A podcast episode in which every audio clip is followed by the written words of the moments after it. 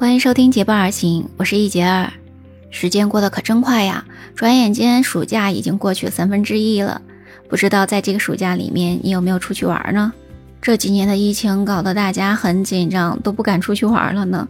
不过今年呢，感觉情势稍微好了那么一些，在一些低风险区，我们还是可以出去游玩一番的。今年夏天爆火的旅游方式是两趟高端的火车游。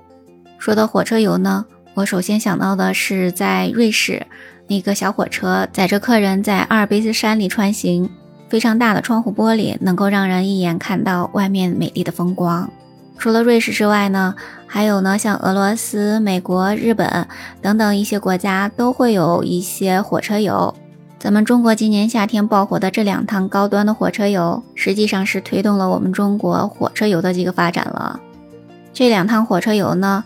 都在我们中国的最北方，一个在东部，一个在西部。西部的新东方快车号是从乌鲁木齐到吐鲁番，可以让人领略到从北疆到南疆的草原、湖泊、花海、沙漠等等各种的景色。而东部的呼伦贝尔号呢，则是从呼伦贝尔到哈尔滨，沿途让你感受到草原、森林、天苍苍、野茫茫的这种景色了。当然呢，既然是被称为是高端火车游，就不像我们平时坐火车那样简单了。那这个火车里面的配备呢，可是相当的高端呀。它实行的是一价全包式，在这两趟火车上呢，你能够看到有双人床、有书桌、有衣柜、有保险箱，当然还要有独立的卫生间和淋浴间，同时还提供特色的餐饮、酒吧、KTV、儿童乐园等等各种的娱乐设施项目了。另外，中途如果遇到有名的景点，还提供地面景点、酒店、餐饮消费的服务呢。除此之外，还高端在哪里呢？这两趟火车上都配有专门的服务人员，还有五星级酒店里的那些管家之类的各种周到的服务。听到这里，你是不是很动心呢？但是如果价格说出来，你可能就不那么动心了哈。这个价格有多高呢？想想刚才说的这一系列的服务，价格真的是不会低了。东方快车号呢，是从去年就开始上市了。它会根据套房、地面的石柱型游购域的不同的标准来定价的。那么它最长呢是可以待到十六天的，所以这个价格呢也是从一万四千九百九十九到五万一千九百九十九这么高的一个价格的差距。而呼伦贝尔号呢，是今年七月三号才开始正式营运的。它的服务的线路和标准基本上是一致的，是五天四晚的这样一个服务。所以它的定价呢，是根据套房的档次不同来定价的。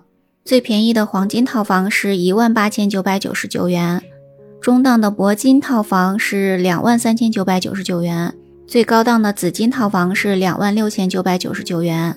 那么这三种档次实际上也就对应着我们在酒店里住的三星级、四星级、五星级酒店的这样一个标准了。听到这样的价格，你是不是心凉了一半呢？这个价格确实对得起它的高端的这样一个称呼了哈。为什么这两趟火车的价格如此之高呢？它的原因就在于车辆改造的费用成本是非常高的。新东方快车号的车辆改造的费用呢，就是总共十三节的车厢就花费了超过了三千万，而呼伦贝尔号每节车厢也是花费了一百万左右了。那么具体总共花了多少元呢？是没有给透露出来的。当然，这些呢也只是车辆的价格了，这里面呢还不包括像员工的工资呀、运营的成本呀等等。所以呢，这个价格高也真的是有原因的哈。但是网友们就不淡定了，看到这个价格都唏嘘不已，说这么高的价格，我还不如自驾游呢。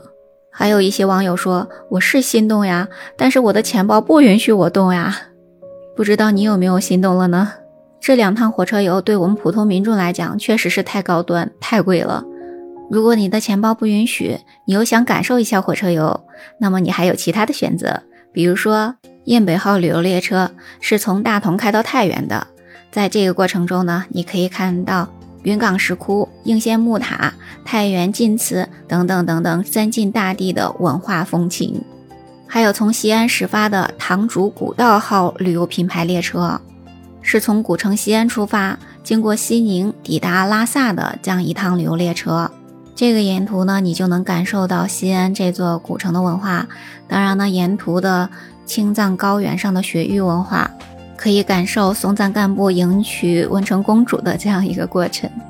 另外，在长三角呢，也有红色旅游列车，你可以感受跟南湖相关的红色旅游教育。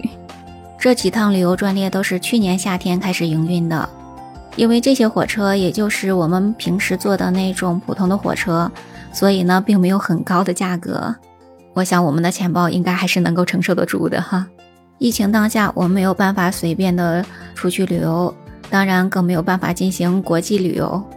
那么火车游也是我们的一个比较好的选择啦。这个暑假你有没有计划去感受一下火车游呢？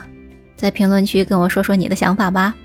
今天的分享就是这些了。如果你喜欢我的节目，不要忘记关注、订阅、点赞哦。感谢你的聆听，我们下期节目再见，拜拜。